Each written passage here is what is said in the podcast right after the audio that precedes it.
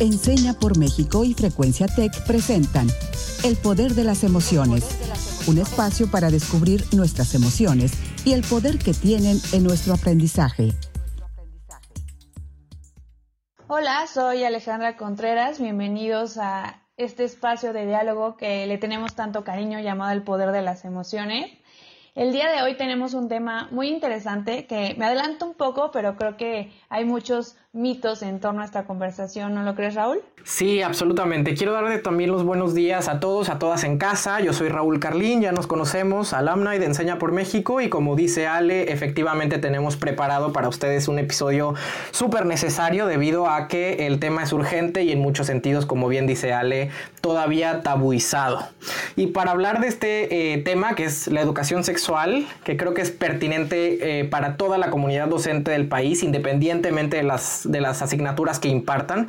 Quiero darle la bienvenida a nuestro invitado de hoy. Él es un invitado muy querido, César Galicia, así que quiero darle el espacio para que se presente. Hola, muchísimas gracias, este, Raúl. Eh, bueno, yo soy César, eh, soy psicólogo y sexólogo, trabajo como eh, terapeuta especializado en terapia sexual, terapia de pareja eh, tengo un canal en YouTube que se llama Sexplaining, donde hago como videitos, videoensayos, donde tratamos sobre varios temas de educación sexual y escribo una columna semanal en el medio Animal MX, donde igual hablo de sexualidad, salud mental y pues por ahí ando activo en redes sociales, lo que me da la vida. Muchas gracias por la invitación.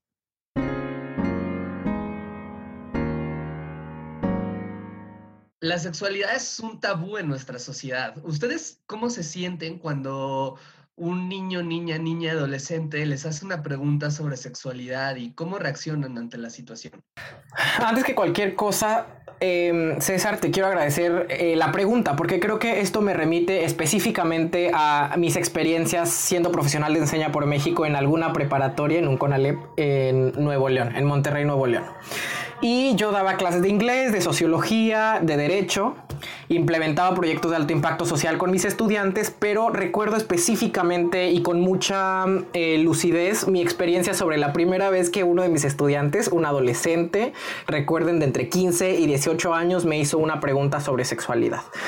Fue precisamente hace un año, como les decía, mientras era PEM en un bachillerato de Nuevo León y uno de mis estudiantes, al que voy a llamar Luis, me dijo que quería hablar conmigo y em, el tema resultó ser el siguiente. Me contó que recién había comenzado una relación de noviazgo con una de sus compañeras y que estaba sosteniendo relaciones sexuales me planteó algunas dudas que tenía sobre el asunto y me pidió ciertos consejos, el cual, los cuales intenté proveer de la manera más transparente, auténtica posible. Y algo que recuerdo mucho de esa historia que les cuento es que Luis me dijo que hablaba conmigo porque me tenía la confianza que no le tenía a su papá o a su mamá para hablar de este tema pues tan importante y tan personal, tan, tan importante para él en ese momento por lo menos. Entonces, para responder puntualmente a la pregunta que nos formula César, recuerdo haber sentido, pensado y expresado sobre, sobre todo dos cosas en ese momento. Por un lado, mucha gratitud, que por cierto hice explícita a Luis, a mi estudiante Luis, por la confianza que tenía para acercarse conmigo, para hablar sobre un tema supuestamente intocable, eh, no solo en nuestra sociedad, sino en las instituciones de nuestra sociedad y particularmente en los centros educativos de nuestras sociedades. Y por el otro lado, y esto por supuesto me lo guardé para mí, la verdad es que también me sentí francamente escandalizado de que Luis no sintiera que su propio hogar fuese un espacio seguro, un safe space para abordar este tema con, con, quienes se supone conformaban su primer círculo familiar, con su propio padre o propio madre. Y creo que eso me dio muchos indicios de por qué la educación sexual, em, si no es nula en este país, por lo menos es tan precaria. Y creo que eso se condice con los efectos de que no tengamos una educación sexual plena, vívida y latente tanto en nuestras casas como en nuestras escuelas. Y creo que eso es, em, eso es lo que yo podría comentar sobre lo que he sentido y pensado ante este tipo de situaciones, pero también quiero que Ale nos cuente su experiencia. Comparto con Raúl, creo que lo primero es sentirme agradecida de que la persona tenga esa confianza de acercarse a mí y después intento de encontrar las palabras correctas para expresarme de acuerdo a la edad, si es parte de mi familia, si es mi alumno. Intento ser lo más sincera y precisa posible. Siempre busco que tenga esta importancia las dudas que, que me expresan, no burlarme, no reírme de esas dudas que a nosotros nos puede parecer algo básico, pero para ellos puede significar el mundo. Lo hemos compartido en muchos programas, desde edades tempranas debemos de generar un espacio en el que se pueda hablar donde no haya este miedo, vergüenza, estereotipos y nosotros debemos de estar listos para, para ese momento como adultos. Eh, creo que podemos ver dentro de las rutinas momentos ideales para acercarnos a este tema. Por ejemplo, a la hora de bañarse, los padres pueden hablar sobre las partes del cuerpo, qué significa que sean privadas, porque es una palabra que decimos mucho, pero a veces los niños pequeños no, no lo dimensionan. O qué sucede cuando hay un embarazo en la familia. Yo creo que lo esencial es que los niños, niñas y jóvenes sean los que guíen la conversación, que ellos sean los que hagan las preguntas y no nosotros como adultos darles un discurso de algo que no quieren saber. En mi caso, cuando me han hecho alguna pregunta, la verdad es que me encanta, ¿no? Y me encanta cuando un, una, un adolescente llega y hace una pregunta de sexualidad, porque significa que esa persona tiene interés en vivir su sexualidad de una manera responsable, de una manera sana, ¿no? Y creo que malamente muchos adultos lo que llegan o llegamos a creer es justo que si un adolescente hace alguna pregunta por el estilo, es lo contrario, ¿no? Quiere ser un libertino, ¿no? Ya se está pervirtiendo, quiere hacer cosas malas y al contrario, cuando hacen preguntas sobre eso, cuando hacen algo en Google sobre eso, cuando buscan un video en YouTube, cuando se acercan con un profesor o profesora, es porque precisamente tienen la intención de hacerlo bien y por lo tanto creo que tenemos la responsabilidad como adultos en el lugar en donde estemos de, uno, responder adecuadamente si tenemos la respuesta, dos, derivar con alguien que sí tenga la respuesta si nosotros no la tenemos, o tres, investigar juntos o juntas, ¿no? Creo que hay una potencia muy grande y lo he visto trabajando con padres de familia, madres de familia, profesores, profesoras. Hay una potencia muy grande cuando uno es capaz de sincerarse con el adolescente que llega y hace una pregunta, le dice, la neta no lo sé, o la neta es que en este momento que me lo preguntas, esta es la respuesta que me viene a la cabeza, pero me doy cuenta que es una respuesta que viene más desde el prejuicio, desde el miedo, desde la desinformación. ¿Por qué no lo investigamos? O lo voy a investigar y tú investigalo por tu cuenta y lo platicamos en unos días o algo así, ¿no? Porque es brutal este hecho de justo adultos que o no dan respuesta o dan malas respuestas por no poder admitir que no lo saben y por la pena que involucra investigar y esto que dice Raúl de adolescentes que no tienen confianza de llegar con sus papás y hacer preguntas de sexualidad. Y por cierto, hay que mencionarlo, la razón por la que no tienen confianza es porque tienen miedo de un castigo, porque de alguna manera aprendieron que cuando hablen de sexualidad van a recibir un castigo. No solo los exponemos ante eso como a malas experiencias sexuales en lo general, sino además, y eso es muy fuerte, pero, pero a veces creo que es los términos en donde se tienen que decir, ¿no? Imagínense que su hijo o hija vive una situación de abuso sexual, vive una situación de un embarazo no deseado, vive una situación de una transmisión de una infección.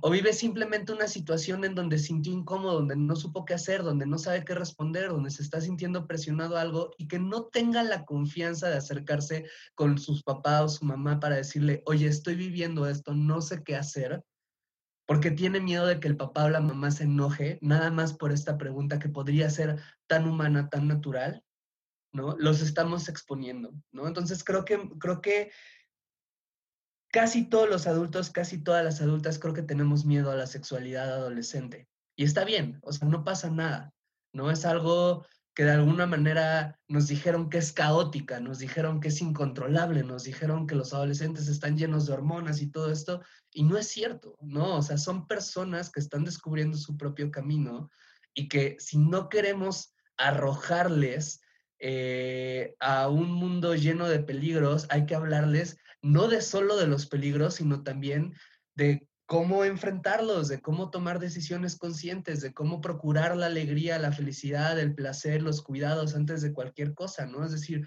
cómo tener la libertad de construir la vida y la vida sexual que los adolescentes van a querer para sí mismos y mismas y mismas.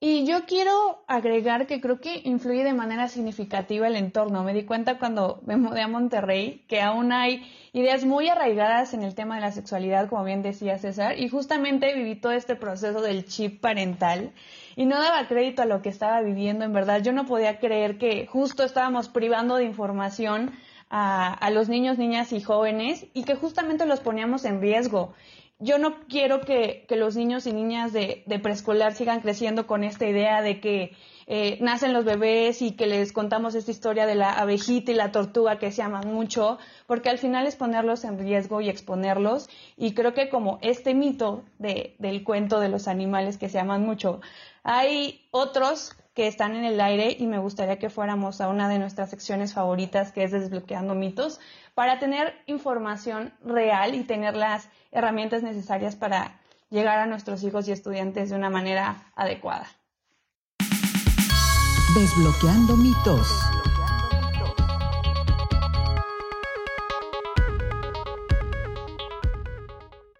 Bueno, la dinámica es la siguiente. Yo voy a mencionar algunos enunciados. Raúl nos contará desde su experiencia si considera que es un mito realidad y César nos compartirá su opinión de si estamos en lo correcto o no. Entonces vamos a desbloquear algunos mitos. Primer mito o realidad. La educación sexual debe empezar en la adolescencia porque los pequeños no lo entienden. No, me parece que este es el primer mito del programa y quiero em, ahondar en mi respuesta haciendo una referencia justamente a lo que decía César. O sea, creo que hay algo muy potente en reconocer que no se habla de sexualidad porque en muchos sentidos, y esto, en, o sea, no estoy creo hallando el hilo negro, viene, viene, esto se ha venido estudiando mucho es en muchos sentidos un dispositivo de poder. O sea, es, un dispositivo de poder que además viene aunado al, al, dispositivo de poder que, es, que implica y que entraña el adultocentrismo. O sea, es esta idea de que se es adulto porque se sabe y porque se conoce y eh, condenamos a la las juventudes y a los, las, les niñes a la desinformación y a la falta de conocimiento y al no saber, que también me parece que es otro dispositivo de poder. Creo que en la medida en la que eh, lo hemos venido también hablando, los pequeños, las pequeñas y las pequeñas no entienden en la medida en la que no les explicamos, pero ellos están con toda la disposición porque es su tarea em, explorar y reconocer el mundo. Y el mundo implica, reconocer el mundo implica reconocer su mundo, su primer mundo, que es su cuerpo. O sea, es, es el límite entre ellas mismas y la realidad. Pues tienen que conocer su cuerpo y qué implica interactuar con el de otros y otras. O sea, y en ese sentido creo que no hay una edad adecuada para comenzar a educar sexualmente a las personas. Creo que mm, todos y todas deberíamos poder ser educados en términos de sexualidad desde que somos muy pequeños, pero creo que hay, insisto, un pacto de silencio, o sea, hay una omertá alrededor de, esta, de este tema que sigue condenando al tema al ostracismo, a, la ignominia, a la vergüenza y al pudor y a la moral, digámoslo con todas sus letras, y creo que a partir de eso estamos em, pasando de largo que no hablar de este tema está em, trayendo consigo enormes problemas. Pero por eso creo que esto es un mito. La educación sexual debe empezar em, con, con los y las pequeñitas. ¿Qué opinas, César? La educación sexual debe iniciar con, con, las infancias porque a partir del momento en que nacemos ya somos seres sexuales, ya somos seres con sexualidad y por lo tanto no, no es, es una cosa que se desarrolla, que se va desarrollando, que se va haciendo cada vez más compleja conforme las personas van creciendo, pero no quiere decir que no exista desde un primer momento, ¿no? Y ahora, cuando hablamos de educación sexual integral y sobre todo gracias como a lobbies más conservadores, ¿no? Que, que se encargan de difundir muchísimos mitos, tenemos ideas súper equivocadas de lo que es la educación sexual de las infancias, ¿no? Como que creemos que les vamos a ir a hablar de este no sé, o sea, que les vamos a ir a hablar de las infancias de temas para adultos, ¿no? No me voy a meter mucho en, esto, pero cuando hablamos de educación sexual integral, justo lo que se considera es cuál es la información relevante para cada niño o niña según su etapa de vida, entendiendo esto como uno, según los retos que está enfrentando, las situaciones que está enfrentando el contexto y dos, las capacidades cognitivas que tienen. ¿No?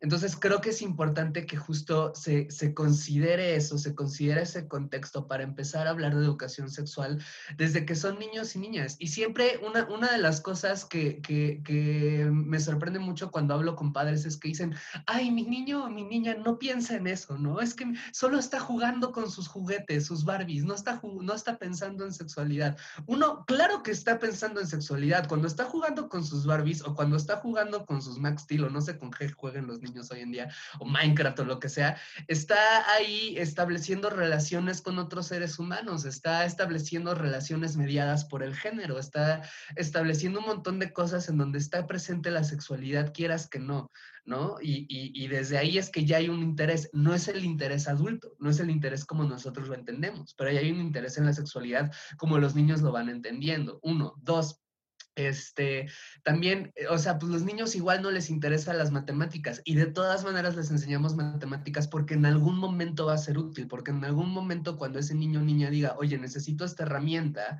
¿no? Es importante que la conozca desde mucho antes. Y el problema es que si les empezamos a hablar de sexualidad, eh, si, si, si, si la primera vez que un niño o una niña, por ejemplo, piensa en infecciones de transmisión sexual, cuando va a empezar a tener relaciones sexuales, ya estamos perdiendo la, ya estamos perdiendo la batalla.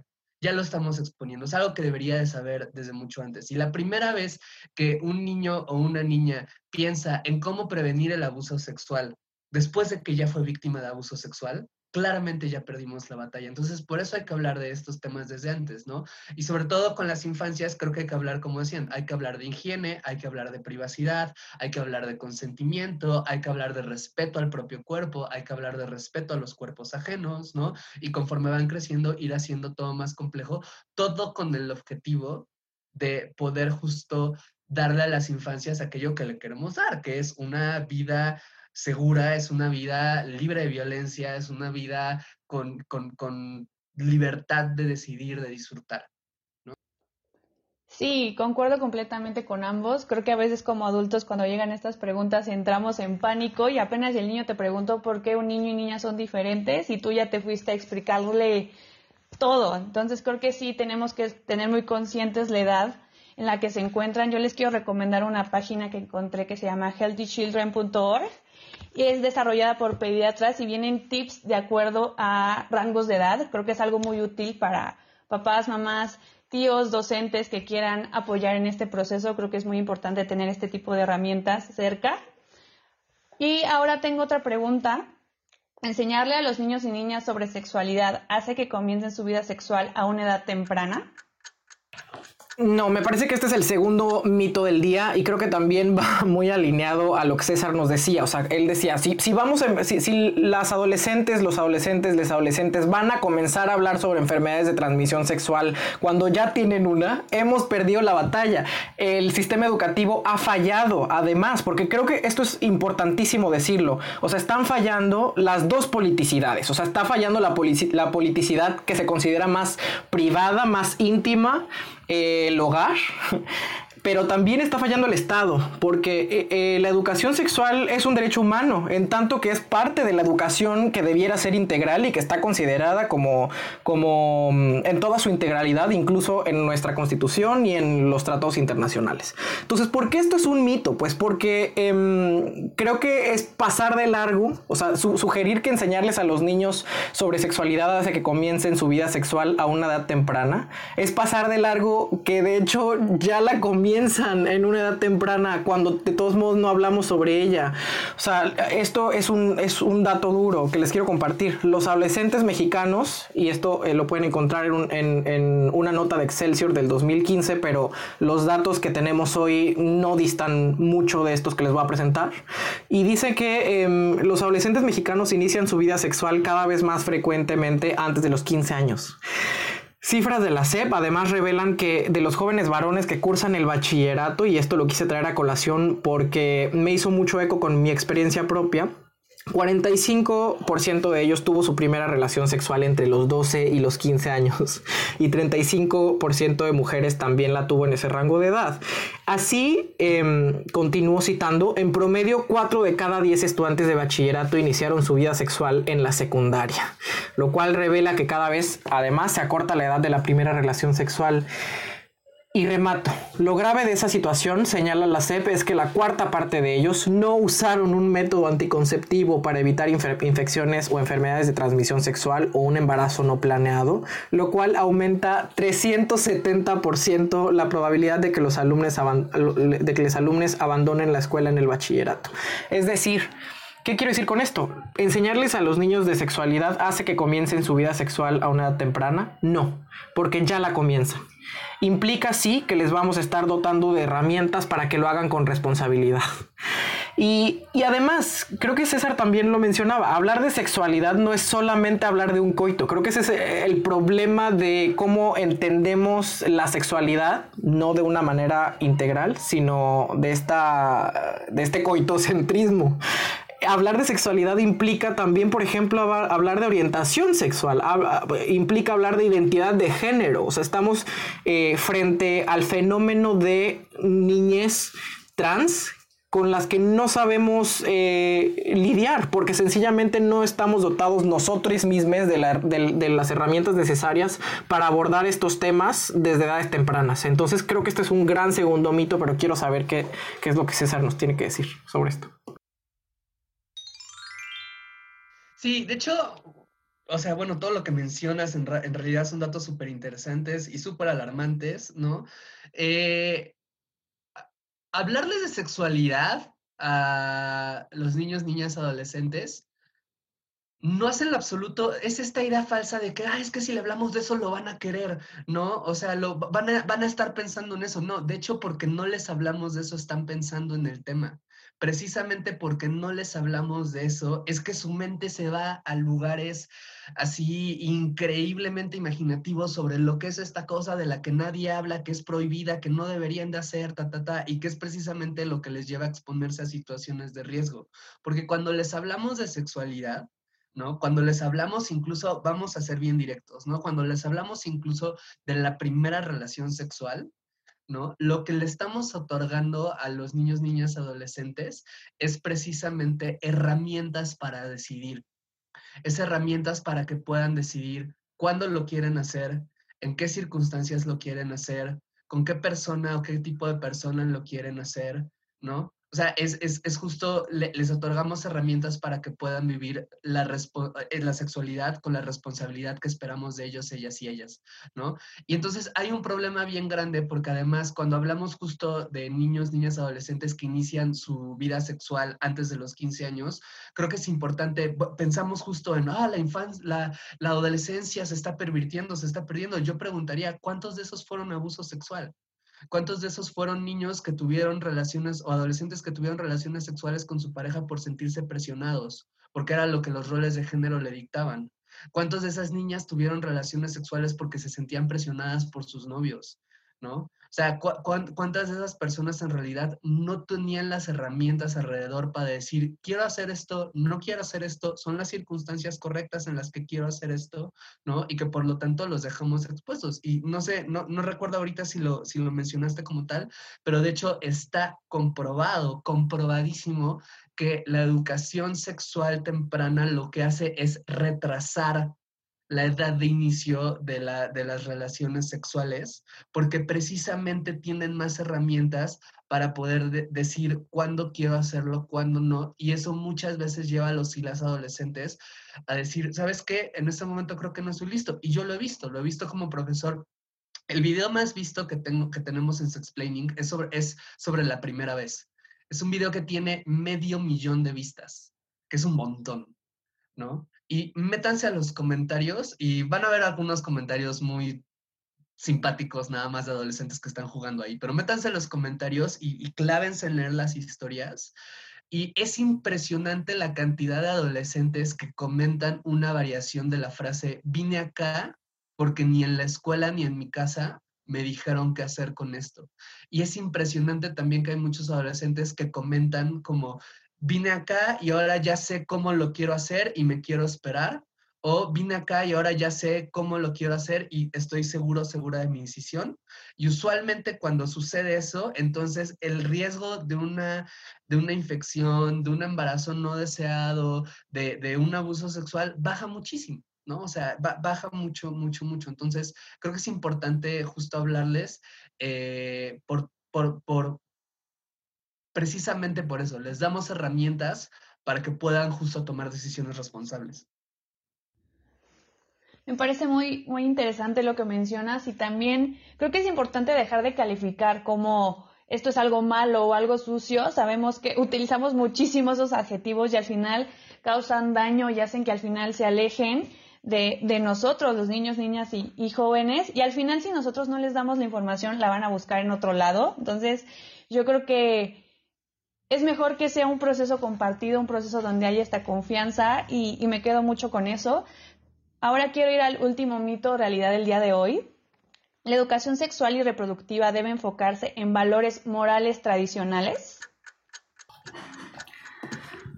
El tercer mito del programa.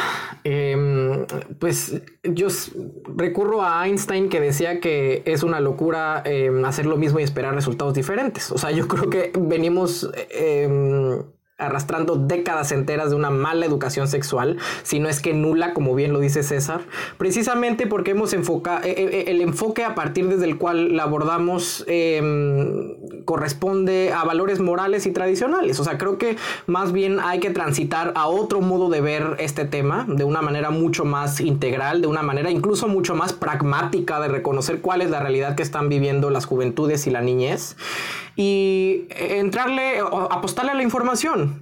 O sea, la, información que se convierte eventualmente en conocimiento cuando eh, las juventudes, la niñez se apropia de ella. Y mm, creo que por eso esto es un mito. Yo, yo, yo le apuesto siempre a la información. ¿Qué opinas, César? Yo pondré primero como, a ver, como padre o madre de familia, ¿cuál es, el, ¿cuál es la vida que deseas para tu hijo o para tu hija? Y muchas veces la respuesta, lo que van a coincidir es eso. Quiero que tenga una vida feliz, quiero que tenga una vida saludable, quiero que tenga una vida responsable, quiero que tenga una vida libre de violencia, ¿no? Y partiendo de ese punto, entonces pensaría, la moral particular que tienes te está llevando a educar a tu hijo o va a llevar a tu hijo para poder tener esa vida? Y si la respuesta es no, entonces probablemente hay que cambiar la moral.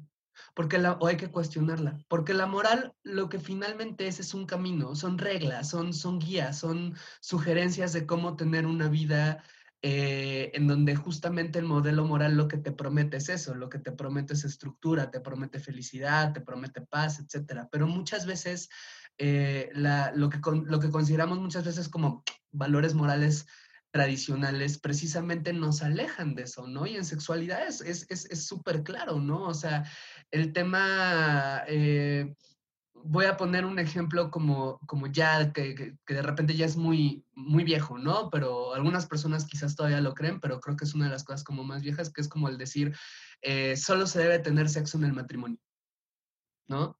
Eh, una persona que solo tiene sexo en el matrimonio muy probablemente va a tener una vida sexual increíblemente infeliz porque no va a tener experiencias para contrastar, porque no va a tener ningún tipo de, justo eh, aprendizaje, ¿no? Porque puede que no, puede que, o sea, porque puede que de repente llegue a una edad en la que diga, ok, como le pasa a muchas personas mayores de edad, ¿no? Que de sexo con una persona y de repente me doy cuenta que nunca en mi vida tuve un orgasmo, ¿no? Que no disfruté esto, que tengo necesidad ahora tengo interés de tener un amante, cosas, cosas de ese estilo, o sea, problemas que van creciendo, ¿no? Y que pues podríamos muy fácilmente evitar si dijéramos, ok, este valor moral tradicional igual y no me está llevando a tener la vida que quiero, igual y no me está dando las respuestas que necesito, ¿no? Y un gran camino para, para para, decir, bueno, ¿con qué sustituyo esto? ¿No? Es, mm, es como dice Raúl, es la ciencia, es la información. La ciencia ya ha hecho muchísimo trabajo de estudiar la sexualidad y le falta todavía mucho, pero ha, hecho mucho trabajo de investigar la sexualidad para ver cómo es que podemos tener vidas sexuales más placenteras, más responsables, más saludables y muchas veces apegarnos a la ciencia que va a decir muchas cosas que no nos guste, que va a decir cosas que nos hagan ruido, que va a decir cosas que incomode, pero que finalmente desde ahí se está trazando un camino para decir cómo podemos llegar a este objetivo, que es el que realmente todos queremos, a través de caminos que quizás no nos gusten, pero son los que se están validando que funcionan, ¿no? Entonces, creo eso, pues, o sea, claro es importante los valores, claro es importante los valores de cada persona, de cada familia, pero creo que esos valores deben de estar en constante diálogo con la ciencia, ¿no? Y no nomás decir, esto es lo que es, no hay nada más, y si alguien dice algo que no me gusta, hacerlo a un lado. Gracias, César. La verdad es que estoy de acuerdo contigo y eso me lleva a qué he desbloqueado el día de hoy. Y creo que también eh, desbloqueo que si seguimos contribuyendo a que este tema, eh, hablo de la sexualidad en general, sea uno intocable, indeseable, eh, seguiremos también indirectamente contribuyendo a a las terribles taras que ello acarrea, em, a, pues a que se multipliquen, a que se magnifiquen, o sea, porque creo que eh, esto que acabas de decir es bien importante. No solo estamos hablando de una, de una moral privada que no tiene efectos públicos, o sea, hay un tema acá de salud pública, o sea, cuando hablamos, por ejemplo, de eh, identidad de género, cuando hablamos de embarazos no deseados, enfermedades de transmisión sexual, todos estos son fenómenos que tienen que ver con la salud pública, con una cuestión colectiva. Entonces, no es nada más, no estamos hablando nada más de una, de, de una moral personal personal o privada. Entonces, el sistema educativo y quienes lo componen, incluyéndonos a todos, todas, todes, eh, tiene y tenemos la responsabilidad de incluir este tema en nuestros espacios de manera integral, no de una manera eh, minimalista o residual. O sea, creo que eh, hay que abordarlo además de una manera distinta, reconociendo lo que nos dicta la realidad y entendiendo esto además como parte de nuestra libertad, como nuestro, nuestro derecho al libre desarrollo de la personalidad. Eso es lo que desbloqueo hoy y quiero escuchar lo que Ale también nos tiene que decir. Sí, sin lugar a dudas este tema puede generar mucha pena o vergüenza como adultos, pero debemos de darnos cuenta que privar de información tan valiosa a nuestros niños, niñas y jóvenes no solamente los pone en riesgo de vivir un abuso, también les quitamos la oportunidad de tener a alguien a quien acudir para hablar de los cambios que vive en su cuerpo, métodos anticonceptivos, dudas en general, y yo creo que todos debemos de tener la oportunidad de decidir cómo vivir nuestra sexualidad pero no podemos hacer una elección correcta si no tenemos información. Yo creo que es lo que hemos hablado todo el programa, la información es poder, entonces eso es lo que me llevo el día de hoy, pero quiero saber, César, ¿tú con qué te quedas? Pues me quedo realmente esperando, se me hacen muy chido este tipo de esfuerzos, ¿no? Como los que están haciendo, porque creo que es un tema difícil, es un tema que definitivamente genera mucho conflicto, que definitivamente genera mucho escosor y que creo que se requiere, y, lo digo particularmente por, por maestros, maestras, padres, madres de familia que lo estén escuchando, creo que es un tema que requiere valentía para clavarse, porque justamente pues eso, ¿no? O sea, mirar de frente un tabú como es el de la sexualidad, la sexualidad infantil, la sexualidad adolescente y decir, ok, quiero aprender de esto como para poder saber acompañar mejor a mis hijos, hijas, alumnos, alumnas, alumnes, creo que es algo que cuesta mucho trabajo, ¿no? Y, y, y, y creo que vale mucho la pena cuando nos atrevemos a mirar esto, no desde el miedo, sino desde la curiosidad, que es con lo que me quedaría, ¿no? Invitar a las personas a que dejen de ver la sexualidad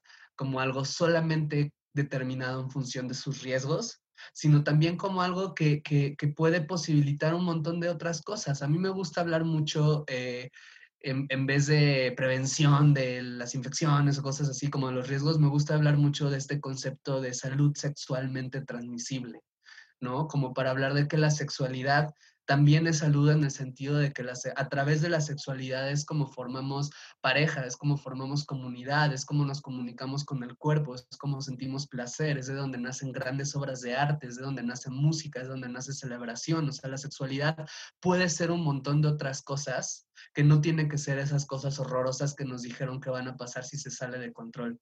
Y cuando hablamos de estas otras posibilidades, creo que entonces podemos comenzar a entonces tener conversaciones genuinas sobre cómo construir vidas que le apuesten estas posibilidades gozosas, maravillosas, festivas, amorosas, ¿no? Y no solamente a, lo terrorífico, a lo tabú, a lo represivo, ¿no? Entonces, eh, pues creo eso, ¿no? Invitar a las personas que nos escuchan a mirar la sexualidad con curiosidad, como un área más de nuestra vida que cuando la miramos así, sin tabús, y con ganas de descubrir qué es esto más allá de los prejuicios personales que tengo que alguien más me inculcó, ¿no? Y que como decía Raúl muy acertadamente, se tratan muchas veces de dispositivos de poder, de formas de poder, ¿no? Como que tienen, obedecen más a, más a los intereses de determinados poderes, estados o instituciones que de hecho lo que nos va a hacer bien, ¿no? Cuando lo miramos con curiosidad y no con estos tabús, creo que pueden salir cosas maravillosas. Con eso me quedo.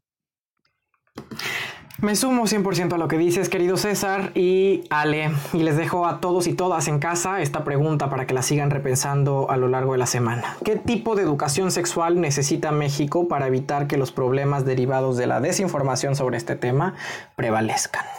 Y nuestra frase del día de hoy de Foucault. La sexualidad forma parte de nuestro comportamiento, es un elemento más de nuestra libertad. La sexualidad es obra nuestra, es una creación personal y no la revelación de aspectos secretos de nuestro deseo. A partir y por medio de nuestros deseos podemos establecer nuevas modalidades de relaciones, nuevas modalidades amorosas y nuevas formas de creación. El sexo no es una fatalidad, no, es una posibilidad de vida creativa. Yo soy Raúl Carlín. Gracias a César por, por, acudir a esta invitación. Corran todos y todas a ver su canal eh, Sexplaining. En YouTube lo encuentran. Yo soy Raúl Carlín. Este ha sido un episodio más de El Poder de las Emociones y hasta la próxima. Gracias por acompañarnos en, en otro programa. Les mando un abrazo a la distancia. Muchas gracias Raúl y César por, por esta plática. Me encantó. Esto fue El Poder de las Emociones, un espacio para descubrir nuestras emociones y el poder que tienen en nuestro aprendizaje. Un programa producido por Enseña por México y Frecuencia Tech.